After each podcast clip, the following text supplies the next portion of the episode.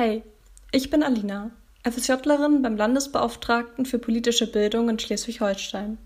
Das ist mein Podcast Frauen in der Politik und heute zu Gast ist Serpil Medjatle. Sie ist Landesvorsitzende der SPD Schleswig-Holstein, stellvertretende Fraktionsvorsitzende und Mitglied des Sozialausschusses. Sie ist Sprecherin für Integration, Migration, Familien, Gleichstellung und Kita der SPD-Landtagsfraktion. Aber genau, dann äh, begrüße ich Sie ganz herzlich, Frau Serpil Medjatli, ähm, zu meiner Podcast-Runde und freue mich sehr, dass Sie sich Zeit genommen haben. Ja, vielen herzlichen Dank. Schön, dass ich dabei sein darf. Ich möchte heute ein bisschen ähm, über das Thema Frauen in der Politik sprechen. So als Einstiegsfrage würde mich mal interessieren, wie sind Sie eigentlich dazu gekommen, eine politische Laufbahn einzuschlagen? Im Grunde genommen ganz klassisch, wenn viele Frauen gefragt werden, ähm, die jetzt Politik machen, wirst du eigentlich dazu gekommen? Dann antworten ganz viele, ich wurde gefragt. Mhm. Also es ist sehr selten so, dass ähm, man sozusagen aus dem eigenen Antrieb heraus, mhm. ähm, sondern tatsächlich sehr, sehr viele mal gefragt werden, ob sie nicht Lust haben, in einer Partei beizutreten, ob sie nicht Lust haben, Politik zu machen, ob sie nicht Lust haben, ein Amt zu übernehmen. Und ähm, so war das bei mir auch. Vielleicht spricht es auch für meine Generation, vielleicht ist es bei Ihnen ja auch, hoffentlich ist es bei Ihnen anders, ähm, denn sobald man anfängt, Politik zu machen, stellt man tatsächlich fest, dass man als Frauen, ähm, auch junge Frauen, auch unterrepräsentiert mhm. ist in der Politik und ähm, Debatte wird tatsächlich von den Menschen auch ähm, geführt, gemacht, ähm, die selbst auch politisch aktiv sind. Würden Sie sagen, dass das Politikerin-Dasein für Sie etwas ist, was Sie sich beruflich auch die nächsten zehn Jahre äh, noch vorstellen können? Als Landesvorsitzende, stellvertretende Parteivorsitzende muss ich jetzt natürlich sofort Ja sagen. ähm, auf der anderen Seite wächst man natürlich immer mit seinen, mit seinen Herausforderungen. Das war bei mir zumindest immer so in meinem Leben. Ich musste schon sehr früh Verantwortung übernehmen. Ähm, auf der anderen Seite habe ich aber auch im, ähm, in meinem äh, beruflichen, privaten und jetzt auch politischen Leben habe ich immer festgestellt, dass Veränderungen immer gut waren und mhm. dass der nächste Schritt auch immer gut war.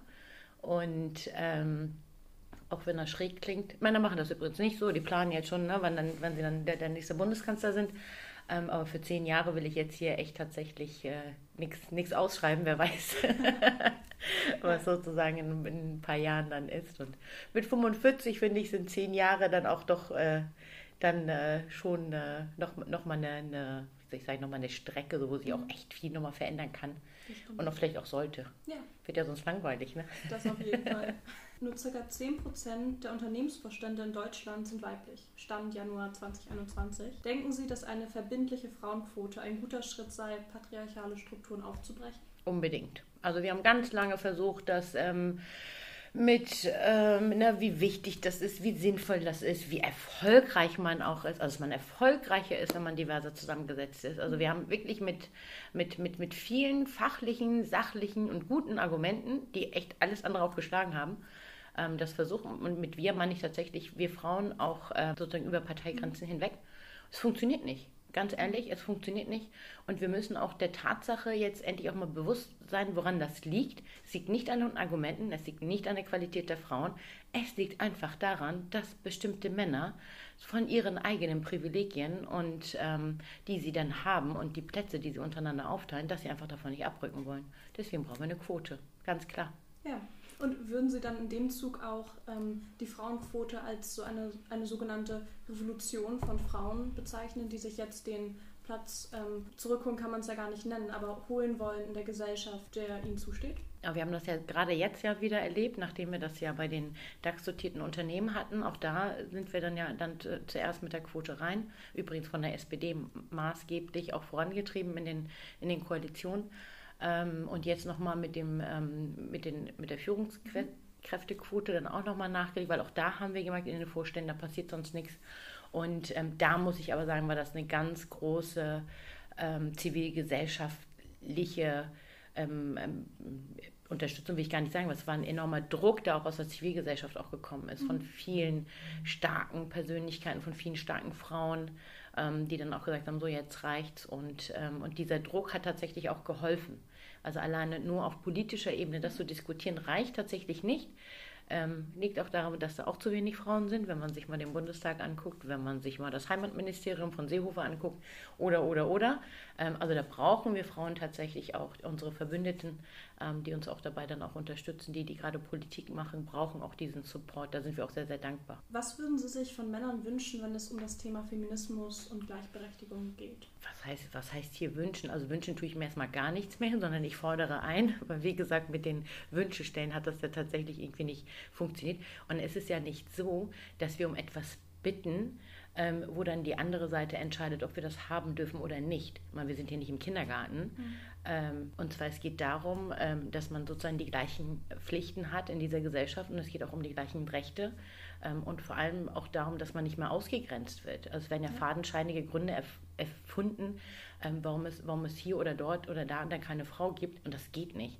Und, ähm, und genau darum geht es. Also wie gesagt, mit Wünschen, das haben wir jetzt hinter uns, das äh, haben wir gemerkt, funktioniert nicht, mit Bitten sowieso nicht. Und deswegen sind es ganz klare Forderungen, dass hier denn die, die Einsicht ähm, kommt halt eben tatsächlich auch nur, wenn man das ganz klar fordert und ähm, dann dafür dann auch einsteht. Denken Sie äh, in dem Zusammenhang auch, dass das Gendern in der Sprache ein notwendiges Mittel sei, damit sich Menschen aufgrund der gesprochenen Sprache nicht diskriminiert fühlen? Ähm, also auf der einen Seite geht es natürlich sehr, sehr viel darum, ähm, wie man auch wahrgenommen wird oder Sprache ähm, ist unglaublich auch ähm, wichtig, auch für eine Entwicklung. Mhm.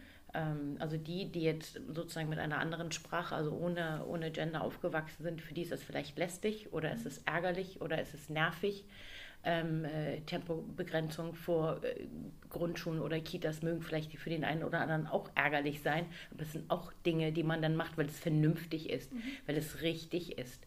Ähm, und wir erleben tatsächlich, und dann gibt es ja mittlerweile schon wahnsinnig viele, ähm, ganz, ganz viel Forschung dazu und auch Umfragen, wie Kinder schon im Kita-Alter tatsächlich wahnsinnig beeinflusst werden, wenn ich immer nur von Polizist rede, bei zwei, drei, vierjährigen Kindern, vor allem bei Mädchen, dann denken sie auch tatsächlich immer, Polizist werden nur Männer. Mhm. Ähm, oder wenn ich nur Ärzte sage. Ähm, interessant ist ja auch, dass wir Polizist, Arzt, Ingenieur sagen, aber immer Erzieherin sagen, immer Krankenschwester sagen und immer irgendwie Reinigungsfrau sagen. Ja. Ähm, das ist ja auch schon mal bezeichnend. Also mhm. warum ähm, ist es eine Selbstverständlichkeit, immer von der Krankenschwester zu reden? oder von der Kindergärtnerin, das sagt man übrigens nicht mehr, ist eine Erzieherin, das ist ein hochqualifizierter Beruf, mhm.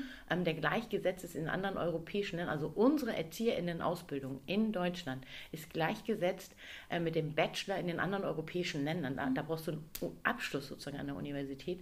Dann wird das alles immer so abgetan. Ja. Ähm, und, äh, und das zeigt ja auch schon mal den Widerspruch, ne? also die, die gerade gegen das, das Gendern sind. Und vor allem, die müssen ja auch nicht dann ErzieherInnen sagen oder SchülerInnen sagen, ähm, die können ja auch immer Erzieherinnen und ähm, Erzieher sagen. Ist doch gar kein, gar kein Problem. Mhm. Ähm, gehen nochmal weiter, ne? Und Soldatin, ähm, also es gibt so viele Bereiche, die dann, und das prägt. Also es prägt unglaublich. Also ich merke das auch, ich habe ja noch ein anderes Schwerpunktthema mit Diversität, ähm, wie wichtig sozusagen Sprache ist, damit Menschen sich auch wirklich angesprochen fühlen, dass sie auch ein Teil der Gesellschaft sind ähm, und vor allem Vorbilder. Also das beides braucht es tatsächlich, ähm, damit, damit ähm, sozusagen alle sehen, dass, ähm, na, so, hey, ne, wenn ich sie sehe, äh, wir waren jetzt alle auch so begeistert von, von Kamala Harris zum Beispiel, mhm. ne, das ist denn, ne, allein schon ihre Ansprache, ne, so, wo sie sagt so, hey, hier steht eine, eine schwarze Frau und an alle schwarzen Mädchen so, ne, ihr könnt das auch, ne, ihr könnt sozusagen ähm, Vizepräsidentin dann äh, in den USA. Mhm. Und dann denkt man sich dann so, cool, ne, Vizepräsidentin, na, wenn das geht, dann geht Präsidentin ja auch. Ja, also das sind, also das ist halt eben so wichtig und äh, machen wir uns nichts vor. Wir brauchen tatsächlich ähm, eine gendergerechte Sprache und vor allem brauchen wir auch die Vorbilder, damit mhm. sich dann tatsächlich ähm, alle dann für sich auch die Chancen dann auch ähm, sehen, die tatsächlich ja unser Bildungswesen ja auch ermöglichen. Und ja. ähm, genau. Nehmen Sie eigentlich Unterschiede in der medialen Berichterstattung wahr, wenn es darum geht, dass über Sie als Politikerin berichtet wird im Vergleich zu Ihren männlichen Kollegen? Definitiv ja. Jetzt werden alle Journalisten sagen, stimmt gar nicht, Frau Mediatli. Ähm, also wenn ich mir gucke, welche Adjektive benutzt werden, wenn ich beschrieben werde mhm. oder wie meine männlichen Kollegen, dann fällt mir das dann halt eben schon auf. Ne? Zuerst hieß es immer, ich wäre zu emotional. Neulich hieß es, ich wäre eine zierliche Person. Mal gucken, was sich das nächste Mal ausdenken. Ähm, ja. Aber komm, Schwamm drüber ist okay, muss ich wahrscheinlich mit rechnen. Mhm. Ähm, und wenn man die andere Seite dann auch fragt, dann sagen sie immer so, hm, das habe ich so jetzt auch gar nicht gesehen. Also das ist schon so, dass ähm, da schon drauf geguckt wird. Und ähm, als ich in den Landtag zum Beispiel eingezogen bin, ähm, vor, vor zehn Jahren, äh, angeblich als sehr junge Frau, wobei da war ich auch schon irgendwie 32 oder 34, weiß ich gar nicht mehr so genau. Nee, 32. Ähm, mit 32 ist man, ähm, also wenn man Studierende fragen würde, ne, oder mein Sohn, der jetzt 17 ist, dann mhm. sagt er nicht, dass 32 jung ist, aber wurde ich zum Beispiel gefragt, ob ich den Anzug, den ich an dem Tag anhatte, ob ich mir das neu gekauft habe, ob ich meine Garderobe irgendwie umgestellt habe oder sonst oder ob ich meinen Kleidungsstil verändert habe. Mhm. Und ähm, hey, auch echt gedacht, so mal hakt's. Und ob ich mich jetzt irgendwie anders anziehen würde. Und dann habe ich gesagt, ich habe mir also bis zu dem Alter nie vorschreiben lassen. Und ähm, Sie wissen, ich bin ja auch Muslimin. Mhm. Also Kleidung anziehen ist sozusagen von dem kulturellen Hintergrund auch nochmal, mhm. wo ich sehr empfindlich bin ähm, ich lasse mir nie vorschreiben, was ich anzuziehen habe. Ähm, und ähm, ziehe mich auch nicht sozusagen so an, dass es ähm, der andere Seite sozusagen gefällt. Und das fand ich schon ein bisschen schräg. Und da habe ich mir auch gefragt, fragen Sie das die anderen ja. auch? Mhm. Also man stellt sich schon als Frau oft die Frage, wenn man, wenn, wenn einem solche Dinge dann gefragt werden, ob sie die Männer auch fragen. Ja. So.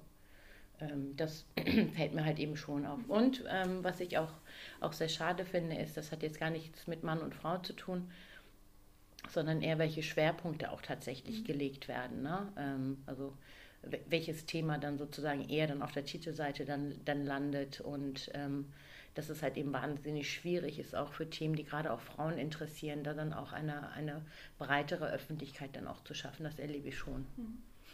Also werden Sie auch öfter, also bezüglich Ihrer Familie gefragt oder ähm, also solche Sachen, die vielleicht gar nichts konkret mit Ihrer politischen Arbeit zu tun haben oder geht es dann da schon auch mehr um Inhalte? Äh, also mittlerweile definitiv schon sehr um Inhalte. Mhm. Ähm, aber es ist schon so, dass ähm, als ich hier angefangen habe, waren meine Jungs ja noch relativ flütt. Mhm.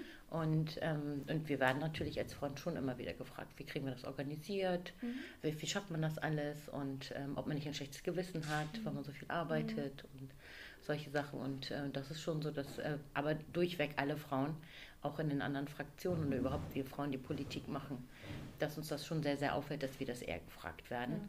Und äh, wenn wir viel arbeiten, dann sind wir sozusagen Rabenmütter. Mhm. Und, äh, aber wenn da der Papi mal einmal sagt, ja, ich komme heute eine halbe Stunde später, weil ich mein Kind noch in die Kita bringe, dann sagen alle, toll gemacht, oh, du bringst dein Kind in die Kita. Und dann denke ich dann auch immer so, okay. Wenigstens äh, ändern sich hier ja auch schon mal die Rollen, Rollenbilder. Ähm, ich erinnere nur an Sigmar Gabriel, der ja dafür gefeiert wurde, dass er einmal die Woche sozusagen früher Feierabend macht, weil er sein Kind dann aus der Kita holt. Mhm. Und wo ich dann denke, mal es bei dir so, ne? ja. Mhm. ja. Sie können gerne auch lachen, macht nichts. Sieht man kann das ab. Der kann auch austeilen. Finde ich gut.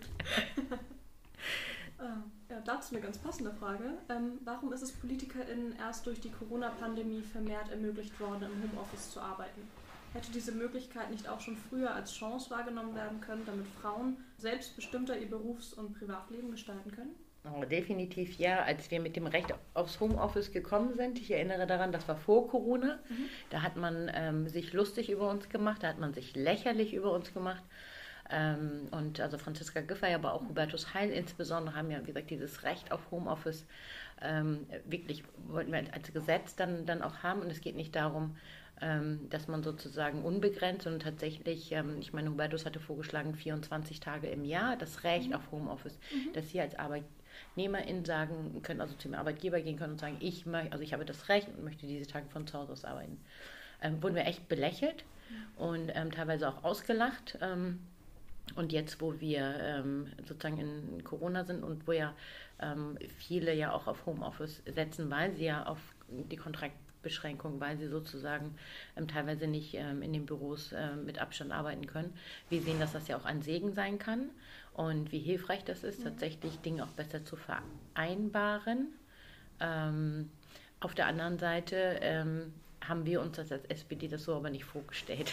Also Homeoffice war nicht gemeint Homeschooling, Kinderbetreuung ja. und Homeoffice, ja. sondern tatsächlich Homeoffice, um dann von zu Hause in Ruhe aus Arbeit zu gehen, wenn natürlich ja. die Kids in, den, in, den, in der Schule oder in der Krippe oder Kita sind. Mhm. Und das stellen wir jetzt gerade fest, dass das, also so funktioniert Homeoffice definitiv nicht. Mhm. Ähm, ich bin ja auch dankbar, wenn ich das eine oder andere Mal ins Büro darf. Meine ja auch gerade zu Hause sind.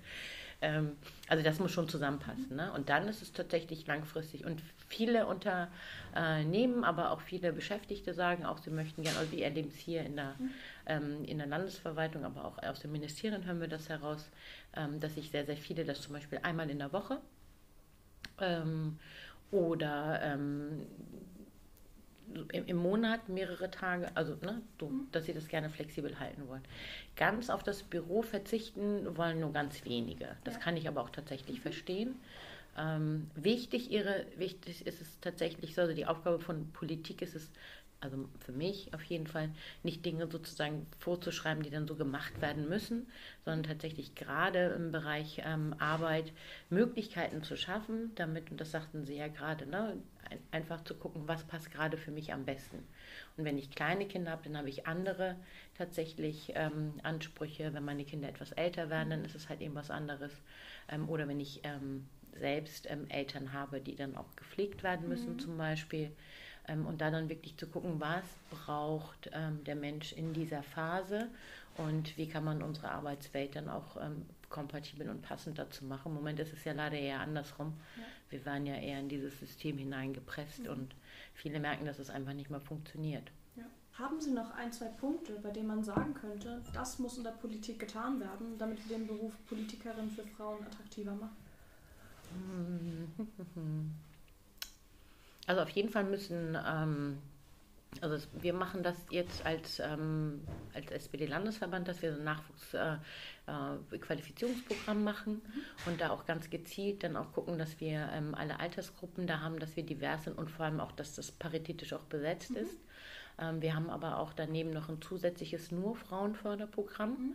Ähm, wo wir tatsächlich nochmal ähm, unsere ähm, Gremien, also vor Ort, und das muss auch tatsächlich vor Ort dann noch passieren, weil man auch AnsprechpartnerInnen braucht, ähm, dass wir da dann nochmal begleiten, das auch nochmal zusätzlich mit Geld auch unterstützen, ähm, um gezielt dann auch anzusprechen. Und ähm, das sind so Dinge, die, die wir auf jeden Fall machen müssen, denke ich. Wie gesagt, viele, also oftmals geht es tatsächlich eher über Ansprache oder wenn man mal auf einer Veranstaltung war oder wenn man ein besonderes Anliegen hat, mhm. kommt man ja meistens erst zur Politik und wird mhm. dann selber auch politisch aktiv. Das ist, glaube ich, sehr, sehr wichtig, dass, dass alle Parteien, ich sage mal alle demokratischen Parteien, ähm, das auf jeden Fall auch machen müssen, ja. ähm, um da dann auch ähm, Kulturen zu verändern. Wir haben uns sehr, sehr viel ähm, vor zwei Jahren damit auseinandergesetzt, wie auch die Kultur in der Partei ist, wie die Gesprächskultur ist, ähm, wie der Umgang ist ähm, aber auch natürlich, wie so eine Sitzungskultur mhm. ist und äh, wie lange solche Sitzungen gehen und wann die anfangen und solche mhm. Geschichten. Und da muss man tatsächlich gucken. Aber das wollen wir zum Beispiel auch sehr, sehr viel nutzen. Ne? Wir merken ja gerade, dass ähm, die, die digitalen, zum Beispiel digitale Vorstandssitzungen, ja. ähm, ich hätte jetzt zum Beispiel auch dieses Wochenende in Berlin äh, sein müssen, wieder mhm. unter normalen Bedingungen. Mhm. Jetzt machen wir das alles digital. Für mich ist das natürlich ein Segen. Ne? Und ich kann das alles so viel, viel besser vereinbaren und dass wir auch diese digitalen ähm, Möglichkeiten tatsächlich für die Partei dann auch, auch nach Corona dann auch nutzen wollen. Ich hoffe, das spricht dann auch noch mehr mhm. Menschen an, vor allem noch mehr Frauen. Wird dann ja auch in vielen Bereichen barrierefrei, wenn man sich nur noch virtuell dazuschalten muss, anstatt immer vor Ort präsent zu sein. Sie haben gerade von Anliegen gesprochen, die Menschen in die Politik bringen. Hm, in Bezug jetzt darauf, dass eine Person ein bestimmtes Anliegen hat, wäre es dann auch möglich, dass ähm, diese Person sie kontaktiert via E-Mail oder einmal kurz anruft und dann quasi ähm, ja, das, das Problem oder das, was auf der Seele liegt, zur Sprache bringt? Oder wie, wie sagen Sie, äh, stünden Sie als Kontaktperson für Fragen und Anregungen zur Verfügung? Also das auf jeden Fall. Also als, als Landesvorsitzende und Abgeordnete für den Wahlkreis ja sowieso. Da werde ich auch viel auch angeschrieben. Mhm. Und im Laufe der Zeit ist auch ähm, die eine oder andere dann auch dazugekommen und gesagt so, hey, das finde ich super, was du da machst. Oder wenn man sieht, das ist ein besonderes Engagement und das gefällt mir besonders mhm. gut. Und ähm, da möchte ich auch Mitglied werden. Das äh, ist dann natürlich auch sehr schön, wenn man das hört. Ähm, neulich habe ich in, äh, im Willy Brandt-Haus äh, angerufen, weil ich da bei einer Mitarbeiterin äh, was nachfragen wollte. Und dann bin ich ja, also ich hatte ihre Nummer bekommen gehabt, habe ich angerufen und dann wusste sie nicht, wer dran ist. Dann habe ich gesagt, ja, hier ist Helpil. Mhm. Und dann war, war total stumm am anderen Ende. Ich so, hallo, hier ist Helpil, Helpil Mediatler, ne, aus Schleswig-Holstein. Oh, was ist denn los?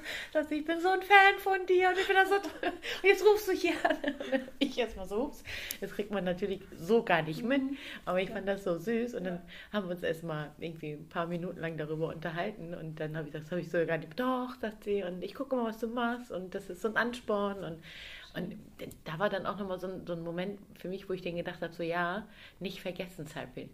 Also mhm. nicht vergessen, dass äh, wenn man das nicht jeden Tag hört, dass man tatsächlich doch ähm, auch für ganz viele anscheinend ja doch auch Vorbild ist, so wie viele andere Frauen, die ja auch Politik machen. Mhm.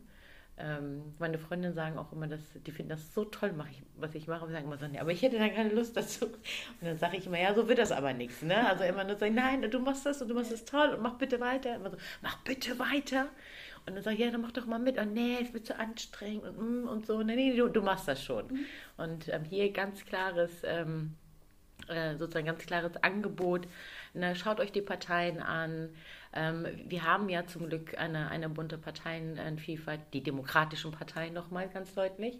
Ähm, was euch passt, wo ihr glaubt, wo ihr eure Themen vertreten ähm, sind. Ähm, guckt euch die handelnden Personen an. Und wie gesagt, vielleicht dauert das noch einen Schritt, bis man dann auch wirklich dann auch wirklich Mitglied werden will, aber man kann auch in vielen Vereinen, in Verbänden, in Institutionen, ähm, kann man unglaublich viel bewegen. Ähm, alleine mal zu einer Gemeinderatssitzung gehen, wenn es wieder möglich ist, oder mal, ähm, wenn die Ratsversammlung tagt, da ist auch immer ein Momentum, äh, wo Bürgerinnen und Bürger auch zu Gespräch kommen, einfach mal das Anliegen vortragen, ins Gespräch kommen. Ähm, wir sind definitiv nicht die da oben, sondern sind sehr, sehr nahbar und ähm, eigentlich auch ähm, sehr sehr schnell und äh, niedrigschwellig auch zu erreichen. Also nutzt das und äh, viele freuen sich tatsächlich auch über den Kontakt. Sehr schön. Ich würde sagen, das war ein äh, super Schlusswort und ähm, bedanke mich nochmal sehr herzlich dafür, dass Sie sich heute Zeit genommen haben. Ja, vielen, vielen herzlichen Dank. Ihnen auch weiterhin viel Erfolg. Dankeschön. Musik